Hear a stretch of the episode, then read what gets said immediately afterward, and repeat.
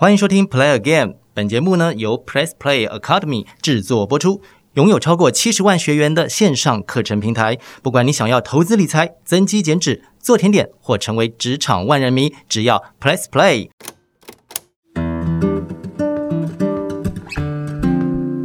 嗨，大家好，欢迎收听这一集的 Play Again。转眼到了第九集，邀请大家呢，最好从第一集开始呢，每一集呢都把它听下去，因为每一个主题都不同啊。而我跟俊昌呢，也会带来很多的故事。其实啊，我每次跟俊昌聊天的时候哈，我好像呃，一方面是在回忆自己，一方面也透过俊昌的分享呢，又认识了许多新的呃，应该说早就存在，只是淡忘的事物。呃，还有就是我们互相推坑啦。呃，前两天呢，俊昌在 FB 抛了一家店，啊，我这气死了啊！虽然虽然我们每一集都会介绍一个唱片行嘛，没想到还有遗漏。你也是后来才发现的，对不对啊，万象，我朋友要去介绍他的吃的东西，哦只是因为影片让我发现到，怎么有那么多卡带，还有一些这种日本来的，真的是昭和年代的那些电唱机嗯嗯嗯嗯啊，嗯我就是直接就杀去了，可以尽情的翻阅、触碰那些机器，哦，我爽死了。对那家店呢，很很神秘。然后我因为看到俊川的 po 文啊，呃，马上发了私信问他们的营业时间。隔天一收工呢，就千里迢迢从信义区啊 杀到杀到那个那个叫什么地方？呃，古亭站啊古亭区，古亭区，对，对真的好远哦。然呃，可是那家店原来已经开了三年，我我一进去我就说天哪，怎么还有台北的类似的店？我竟然不知道的，因为该探访的我差不多都去了，所以非常谢谢俊昌，我们互相推坑哈。在那里呢，不管你是挖宝也好，或是只是感受一下那个氛围，或者像俊昌去摸一摸那些老音响，都很有味道的。他们的 IG 更可怕哎，因为有好多更整理好的那些机器，他店里不够放。哎，我一进去，老板就说：“哎，欢迎你到我们的 IG 上面看，还有很多的器材哦。我划了三张之后就赶快关掉，我就觉得好可怕，马上传给焦哥说这些就你来买好了。呃，我我也不必了，我也受够了。OK，好，今天我们要讲的是一些唱片，这些唱片呢，很抱歉，我必须说，它还是有非买不可的价值。嗯其实很有趣，即使是我们很熟悉的王力宏啊、杨丞琳啊，或者是到早期的陈淑华呀、凤飞飞啊。嗯，明明我们该买的都买了，可是为什么却出现了不同的版本？是的，今天我们要讨论的就是所谓的台湾的唱片海外版，对我们而言又是梦幻一品了。在很多的乐迷收藏的过程当中，他们就叫这版本学啊。同样的歌曲，可能同样的演唱者，你只要有些照片不同啊，侧标不同，logo 不同。那我们真的就是包色的概念了啊哈、全部都要。好多年之后，我们才发现到哦，原来当年可能在新马市场，还有看到焦哥在脸书上面 PO 的啊，韩国哎，语言不是那么直接，嗯跟华文有连接上的这个音乐市场都有都有却有好多我们在台湾当年发行的专辑。对，那我就先来讲韩国好了。既然俊昌提到嗯了哈，呃，或许许多朋友都知道，韩国的明星来到台湾大概分成几波段嘛哈。有一个波段呢，就是像酷龙啊、S.E.S 啦、呃 Diva 啦，然后呢，再来就是近代了。殊不知呢，在某一个时期啊。华人的艺人在韩国是非常受欢迎的。或许很多朋友会发觉，呃，在呃一些韩剧里面，他们在看的电视剧竟然是包青天，对，他们在看的电视剧竟然是呃《英雄本色》的电影版，然后呢，他们哼的歌竟然是张国荣，我有时候都觉得好感动哦，怎么会在韩剧里面出现了粤语歌？再去查才发现，原来某一个阶段他们挺哈港的，甚至很哈包青天。不过那都是 N 年前的事情了。事实上呢，在华人世界呢，有许多的大明星在那个时代，因为唱片可以攻城略地嘛，所以呢，就有出现韩文版、韩国版。当然，并不见得是整张都是韩文，可能是直接把台湾或香港的作品移植过去，然后呢，在所谓的工作人员的名单呐、或者是地址啊、歌词写上了韩文。对，那这种呢，可能就比较没有那么有意义啦，因为它还是粤语歌，还是国语歌。呃，虽然我还是会收啦，比如说 对大家不要收，我们两个人收就好了，不要来抢。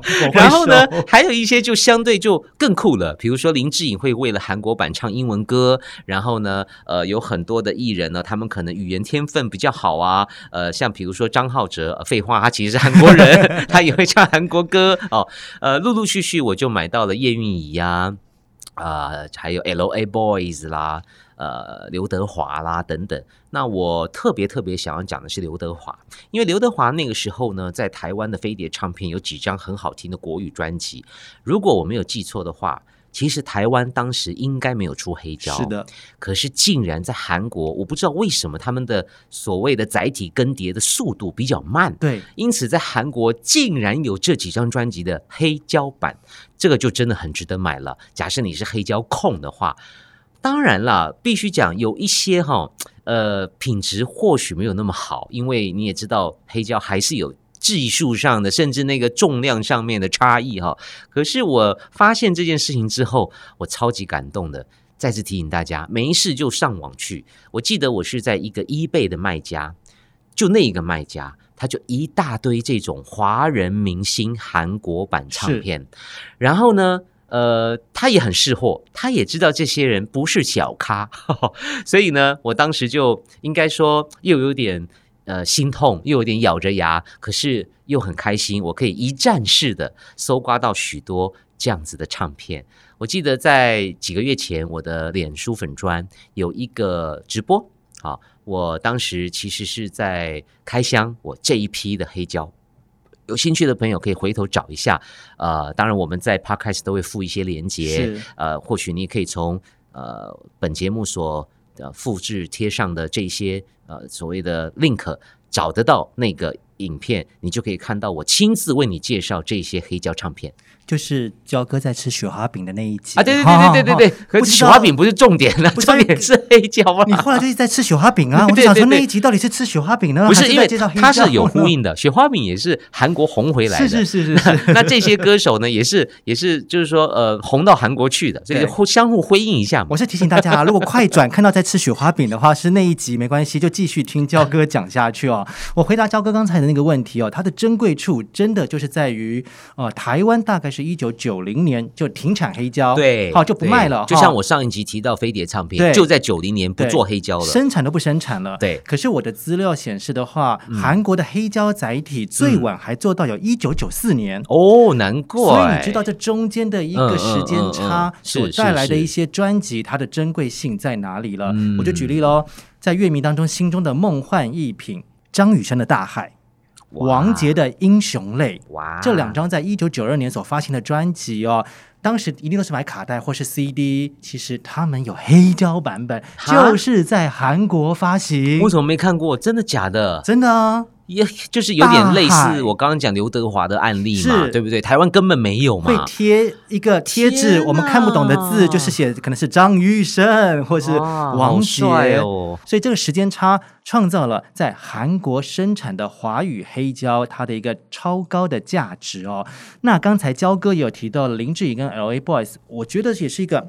还蛮奇葩的耶，因为毕竟四大天王或者是像张国荣、梅艳芳，他们比较走港星的路线，透过了电影在韩国受到欢迎。对对。可是林志颖、L A Boys 他们出道的前六张专辑，哎，都有韩国版哎。到底为什么？林志颖或者是 L A Boys，对，我不懂，我真的不懂，在韩国市场。什么样子的一个角度让他们切入了这个市场？会不会是当时韩韩国的 K-pop 因为还没兴起嘛？呃，尤其是我刚刚提到，比如说酷龙，那都是后来的事情哦。林志颖 L.A. Boys 红的时候还没有 S.E.S 哦，所以或许我在猜吧，也许在亚洲的偶像市场里面，呃，台湾啦、香港啦、日本啦，呃，比较蓬勃，因此唱片公司也嗅到了商机吧。当然，相信大家也都明白。确实，他们在韩国可能没有呃太深耕，所以后续没有留下许多的回忆。可是简单讲了，我认为就是做生意吧，就是韩国的呃唱片体系啊，可能要呃向外啊去这个这个寻找可能有商机的产品吧。是啊，但现在就成为网络当中的梦幻一品，真的，就是韩国的这一条线值得挖宝。还有呢？到东南亚去走一走吧。常常我们在跟一些乐迷在分享自己的收藏的时候，就发现到哦，新马的版本很喜欢有口水歌，哎，对，那边的歌手哈，唱自己的歌之外，还要展现你的翻唱实力。对，陈淑华都唱过《倩影》啊，杨林也唱过《我不是个坏小孩》啊。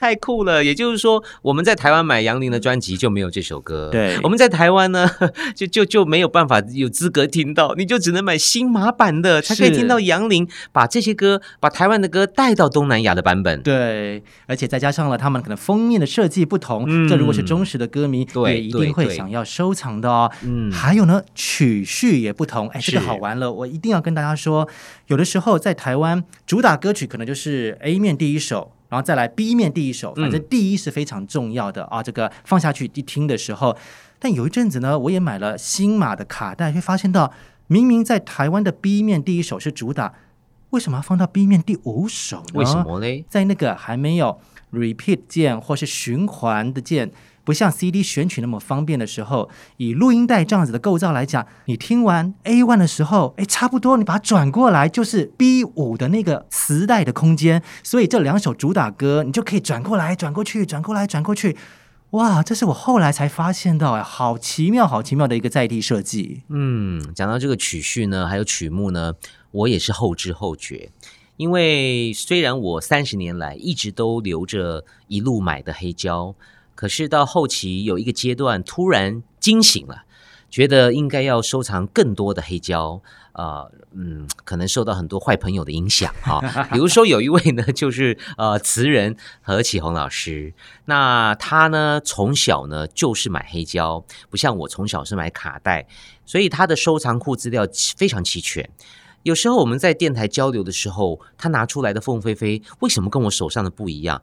拿出来陈淑华为什么跟我手上的不一样？后来跟他一聊天呢，他就提醒我说：“哎，第一个啊，其实就像刚刚俊昌讲的，嗯可能封面设计不一样，对，曲序不一样，曲目不一样，甚至有一些的呃大牌歌手呢，他们可能。很喜欢鸠占鹊巢，所以就大量的把台湾的歌带到新马去翻唱。呃，新马的人搞不好以为他是原唱，然后甚至可以出一整张专辑都是类似这样的作品。我的天呐，我简直掉到另外一个坑，然后我极其后悔，因为我比何老师幸运，我常常在亚洲飞来飞去嘛。像我到了新加坡、马来西亚，往往第一站都是唱片行，或者是工作完的最后一站上飞机前也是唱片行。可是我当年呢就没有在关注这类型的产品，我就很懊恼。原来我当时眼前的凤飞飞不是凤飞飞，是新马版的凤飞飞，多珍贵呀、结果过了几年之后啊，大家也知道黑胶复兴啊、水涨船高。现在你要再去新马买这些所谓新马版的，价钱又再翻了一两倍。那我真的非常的后悔，也非常的无奈，我怎么那么后知后觉？甚至呢，呃，我记得我的偶像崔台金哈，在台湾发了专辑之后，他就淡出演艺圈。到去年我才知道，什么？原来他真正的呃人生到目前为止的最后一张专辑其实是在新马出的。还是翻唱的 也不，是翻唱，只是它是 CD 了哈，CD 年代。什么？他后来还有出专辑，就像我们刚刚讲《鸠占鹊巢》，他把赵咏华的歌拿去翻唱了。然后呢，台湾的朋友，我歌迷竟然完全不知道这件事情。幸好啊，我们台北有一家没有新歌的唱片行，他有存货，所以当时我也是迫不及待的去把这张新马版的崔姐的作品带回家。因此，如果你有偶像，你以为你已经收藏完毕了吗？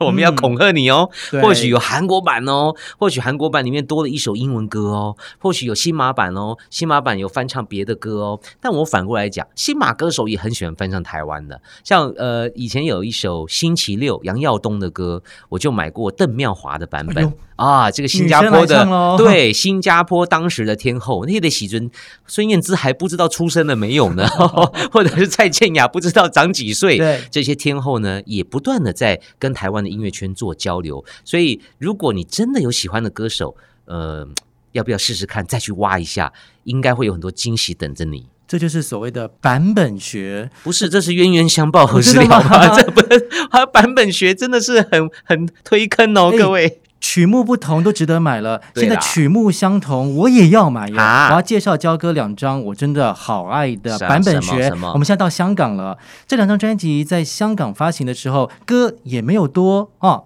然后顺序也都一样，可是光是在专辑的封面所采用的照片，我就觉得呈现出了另外一个氛围了啊！第一个就是陈淑华的女人心哦，哇，她那时候就用了不一样的照片，嗯然后所呈现出来的那种城市的情怀呢，哇，就觉得更加的轻松哦，自在啊但曲目是一样的哦，都一样的啦，哦封面不一样。，对，另外一个我好爱的是阿芳姐，嗯张清芳的《加州阳光怎么了？光》怎么了？哦，在台湾是一种典雅的红色礼服，对可是在，啊香港版呢更时尚一点，就真的是当时他去美国啊拍摄音乐特辑，在路边咖啡厅。天哪！所拍摄的照片，这才没有看加州阳光啊哎，这个才加州阳光啊，对不对？所以我反而这一张这个版本呃才是我很珍藏放在我的呃 CD 收藏柜啊，迫不及待。La California 这张专辑的这个封面版本曲啊，大家一起买起来，快点推坑推坑买起来。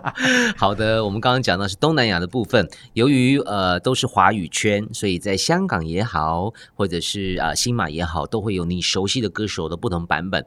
那我再补充一下香港的好了。事实上，在当时有很多台湾的歌手发片，因为呃跟香港交流超级频繁的，他们也会在香港上架或上市嘛。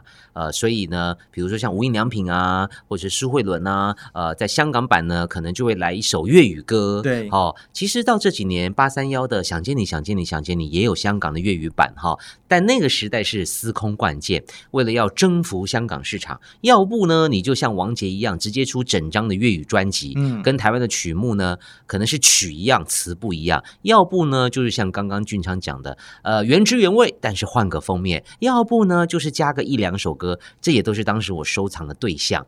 再回到东北亚日本好了，好，前面我提到的大家熟悉的王力宏啊、杨丞琳啊，呃，多多少少都在日本发过一些单曲。那同样的，在那个时候也有一些台湾的歌手的作品也会原汁原味的，只是加上了日文名字或拼音，然后在日本上架。我想滚石应该是最系列性在做这件事情的一家公司吧。对，滚石是因为在九五还是九六年，他有成立了日本分公司，嗯所以当时在台湾热卖的专辑哦，在日本都会有所谓的日文侧标版，对曲目的是日文侧标版。对那现在大家争相收藏的就是陈绮贞啊、梁静茹啊、五月天啊哦哦以前我去日本逛 Tower 的时候，都会特别喜欢去找那个所谓的亚洲音乐专区。嗯我也哦是然后慢慢的找，慢慢的找呢，你就会发现到，哎。有 Sony 的体系，有滚石的体系，对但这些都是我们所熟悉的名字哦。对还有个好处就是在那个年代，台湾已经开始在疯狂的大包装设计，可是日本的版本呢，还是可以放到我们 CD 架上的那种原始的 size 呢，可以好好的收藏每一张这个 CD，好舒服的一个感觉。是哦，所以呃有这样子日文版的 Mayday，或者是 Fish 亮，灭或者莫文蔚莫文蔚哦，甚至那个好像金门王跟李炳辉都有在日本上架过。有可能哦。对对哈，当时等于是大举的，就是把台湾音乐带到日本哈，由他们的分公司来处理。呃，你依旧可以看到那个滚石的 logo 很熟悉，对然后再来是陌生的日文，可是呢，里面的曲目都一样。这就跟我刚刚讲到王力宏、杨丞琳他们比较不同哈，因为像力宏、陈琳他们在后期啊，呃，是真的去出日本的歌，对唱日文的单曲。可是那个时代呢，就是好像一种文化的交流、文化的入侵哈，包括韩国分公司滚石也开过嘛，也把许多的艺人呢包装成韩文版的，呃，然后也把韩国他们所签下的艺人的歌又卖到台北来，让这个台湾的歌手像苏慧伦去去唱这些韩文作曲的作品的中文歌，所以在那个时代的这种交流，整个亚洲啊是非常频繁的。那要更陌生的话，焦哥，我们来去看泰文版的吧。哇，那里也有啊，有，我买过呢。其实主要的一个路线应该是说，这几位歌手都是 Sony 的国际的公司的哦，再加上那个时候《流星花园》所带来的热潮，嗯还有周杰伦亚洲的巨星嘛啊、在那边也有所喜欢的乐迷，所以。泰国的 Sony 也会引进他们的产品、啊，侧标呢当然就是写泰文，真的也看不懂哈、嗯但起码认得出来是王力宏。更妙的就是，我真的买了一张泰文侧标的王力宏，嗯，那这个整个设计稿一看，当然就是从台北这边所送过去的啊。就是因为每个地方的文字校稿的人员也许不是很确定哦。大家如果常在用电脑的话，就会知道有一些乱码现象。台湾的设计电子档交给泰国人一印之后，一打开来看那个歌词。好像是中文字的那一种我不认识的中文字。嗯哥，你在懂我说什么吗？嗯嗯我知道，我知道。就每一首歌就是啊，我可以跟着唱吗？这到底是泰文还是中文？OK，但我没有把它丢掉，或者是出清，那也是很珍贵的收藏啊！嗯一张你看不懂的王力宏 是从泰国买回来的，超酷的。好，要来比是不是？那我来一个印尼的邓丽君，好不好印？尼这也是我在呃疫情期间上网发现的哈。呃，邓丽君也是一个亚洲的巨星。呃，大家知道他唱粤语歌，他唱日文歌，然后突然我发现，原来他灌过印尼语的专辑，所以我们很熟悉的那些国语邓丽君经典，其实都有印尼语版。对，啊然后呢，因为经过时代的淬炼，他现在也是用 CD 的方式上架，哎大家也非常容易去去去取得，因为网络上就有了。最主要是我们根本本来不知道这件事情，因为那个时候资讯不流通嘛，我们哪记得邓丽君有发过印尼语？所以长大之后啊，透过网络真的是发现哇。这是一个无底洞啊，哈！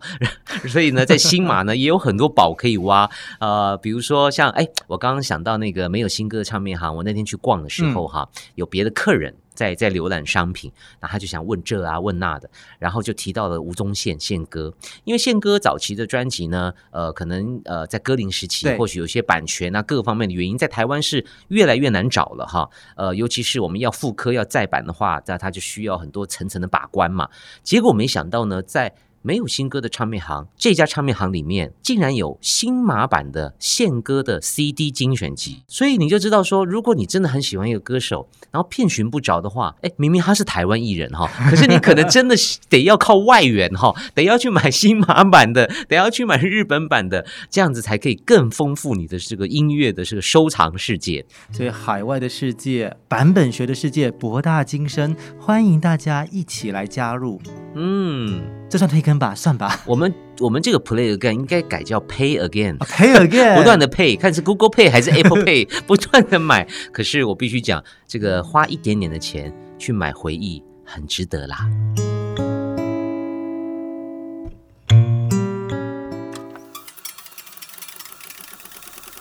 走入我们节目的第二个阶段，又要带你去逛逛唱片行喽。这些地方有我们真的不同时期的快乐回忆，请跟着我们继续的快乐下去。为什么会这样子开头呢？焦哥，这个地方你应该也有贡献一块砖啊，或是一个？柱子吧？哪？里？台湾的哈日圣地，嗯九五乐府我的妈呀！我那个小时候啊，这个零用钱、啊、有吧？柱子或者是哎，有，我肯定有啊，至少也有瓷砖嘛。对啊，对啊。当时在西门町的第一家店呢，嗯就是这样子细细小小的，长长的像走廊一样。就是在现在大家买那个卤味的旁边，嗯哦的一个小空间，他还在吗？但现在搬到大的地方了。哦，他搬家之后我就没有去过了耶。是他原先在那小小的走廊当中，你去逛的时候，真的就是你的屁股呢就贴着别人的屁股，对对对对对你想要蹲下来去翻下面一排，你就会把别的人撞倒，好像那个 综艺节目有没有？大家来试试看谁的重心比较高高低低，全部两面墙都是卡带。对，然后在店的最深处里面会有一个老板坐在那一个嗯暗暗的那个、不知道是什么样子的空间，嗯我都一直觉得好神秘哦。因为你跟他说你要什么，他就会突然好像蹲下去，在里面呢，哎，就拿出来了一片 CD 或是录影带，超专业的。门口，呢就是老板娘都会站在那边。嗯，看有没有那个三只手。对呀、这 就是来看把关有没有你东西，没有付钱就带出去哦。哇，焦哥他嗯四十五年了耶，好厉害哦！一九七六年开始到现在的啊、嗯那我也去问过老板，当时为什么想开唱片行呢？他很妙哎，他说他自己喜欢音乐，然后曾经也很爱买唱片，但有些唱片就是遍寻不着。嗯他说啊，不如长大之后我自己就来开一家唱片行吧。就这样子开起来了耶，哇，好可爱哦！嗯重点是他还一路开到现在对啊。。然后为什么会成为哈日的圣地，走这个路线呢？他说一刚开始的时候也不知道卖什么好啊，慢慢的开就发现到，哎，自己的女儿好像也都很喜欢日本明星。那个时候哈日风潮啊，那要到处去买呢，好像也很麻烦的样子。女儿呢，乖乖听音乐，应该就是不会变坏。那我就来引进日本的唱片，他就不用到处去买了。哦，就在家里面呢，也可以乖乖的读好书之后来听音乐。嗯哇，这个老板就是一种以自己的需求为出发，然后来开店的。哇，那小小的空间真的有好多的宝物，更何况他有经历过我们所谓版权模糊时期，对就是有一阵子日本的 B 版音乐哦，它不算。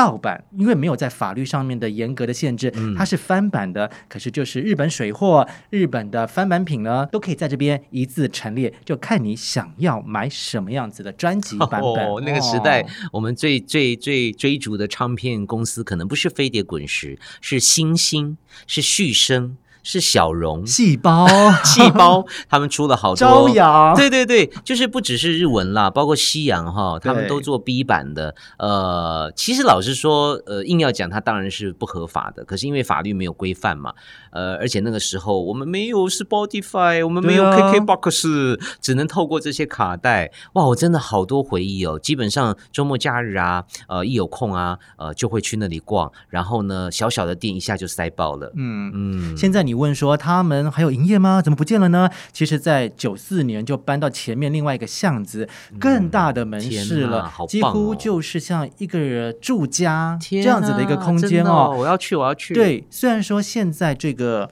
实体的销售是有点没落的哦，嗯可是我觉得进来的氛围很美的是，它还会有那些偶像的商品，然后有那些曾经在哈日族们你不见得是花钱买得到，要是会员才有的那些梦幻艺品都会陈列着。老板呢还会带来许多的乐谱，这种叫音乐教育类的东西哇也摆在那边。所以歌迷进去的时候，嗯我觉得还是有逛的那个感觉，以及大家互相的来分享一下你最近的战利品，或是你最近的一个发行啊，是买到了些什么。但电影也有升级喽，最近 K-pop 是比较兴旺的一个音乐路线，所以他们当然也开始在做 K-pop 的这个代购啊，或是海外的进口。嗯那么以前我们找老板呢，就是拿一张什么复写纸，三年写一写。就直接 终身名菜 single，、嗯、他就知道你要买什么，对不对？对现在呢，电脑开单了啦，然后也有网购了啦，真的跟着时代与时俱进，四十六年之后，他还是在台北市，还是在西门町。太感动了，希望大家有机会呢，跟我一起去重温旧梦哈。好，那我要介绍的就是比较相对新潮的了，哈哈，就是成品音乐馆哈。或许很多人都会说，现在哪里可以买唱片，哪里可以买硬体啊？其实成品音乐馆都有，甚至呢，它在呃信义成品呢，呃不久前也扩建了它的评述哈。呃，比如说有一个古典专区，你甚至可以坐在那里试听，当然也卖一些黑胶唱盘呐、嗯或者是二手的黑胶唱片。呃，我记得之前有一个朋友啊，就是呃陈明珠啊、他也开始呃进入黑胶世界。你也把他推坑了？没有没没没，他自己要掉下来的，我没有推他哈，他自己摔下来的。然后他也问我，吴尊被你推了嘛？对对然后吴尊平不我被你推，高频对对对现在陈明珠也被你我推了，身边的人可能多半都在发了我的 FB 哈，看着看着徐若瑄也被你推了，啊，徐若瑄也是，对对对。然后呃，我我就他就问说，我在台北哪里找一些呃黑胶啦？那当然有很多地方可以可以可以去挖宝。呃，包括今年因为淹水，好，然后就搬家的 Vinyl Decisions，现在搬到华山了哈，里面都是西洋唱片哈。那成品音乐馆比较好的是说，基本上包山包海了哈，从国语的，从复刻的，呃，从首发的，然后到二手的、日文的、西洋的，甚至古典的、爵士的，呃。片数很多，还有一个特色就是说，它是跟台湾的各大中盘商哈或各大店家进货，所以它也形成一个很有趣的现象。比如说，每一年它都会办黑胶黑胶的复兴活动，对，今年呃成品也会办黑胶复兴活动，可是买单的时候很有趣，你可能会买了呃不同店家的货品。所以我每次看到他们结账都手忙脚乱，因为假设我买了十张唱片好了，这两张呢要扫那个 QR code，这两张要扫另外一个 QR code，这两张要扫另外一个一个条码，因为每一家店的条码不一样，它要分账嘛啊、很有趣。但是反过来讲，就是说你在一个信义成品音乐馆就可以好像缩影一般的看到台湾各大中盘商的货，是哦，有的货呢专门是否日本的，特别喜欢卖日本唱片；有的店家他专门喜欢进日本的货，有的店家专门喜欢进西洋音乐的货。那他现在全部集中在成品音乐馆，所以我很喜欢去那里。那当然不要说新的产品，这也是成品。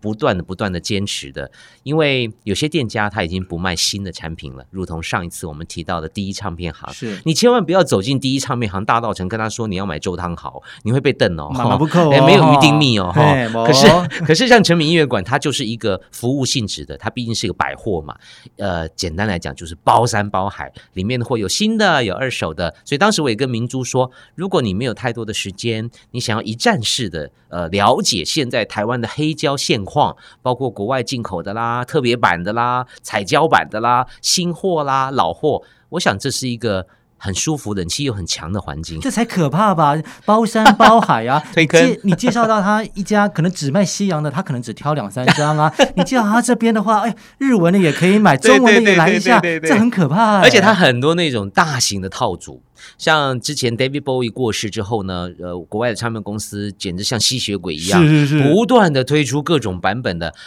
David Bowie。然后 Prince 过世之后，国外也不断的推出他的复刻黑胶，甚至有一些 Live 的，哎，这个成品就基本上都有，因为它的成本比较高，是那一套可能都要三千块起跳，对于一些小的独立唱片行来讲是很大的压力。可是这个时候，我们有一个这么棒的财团，他们就会帮我们。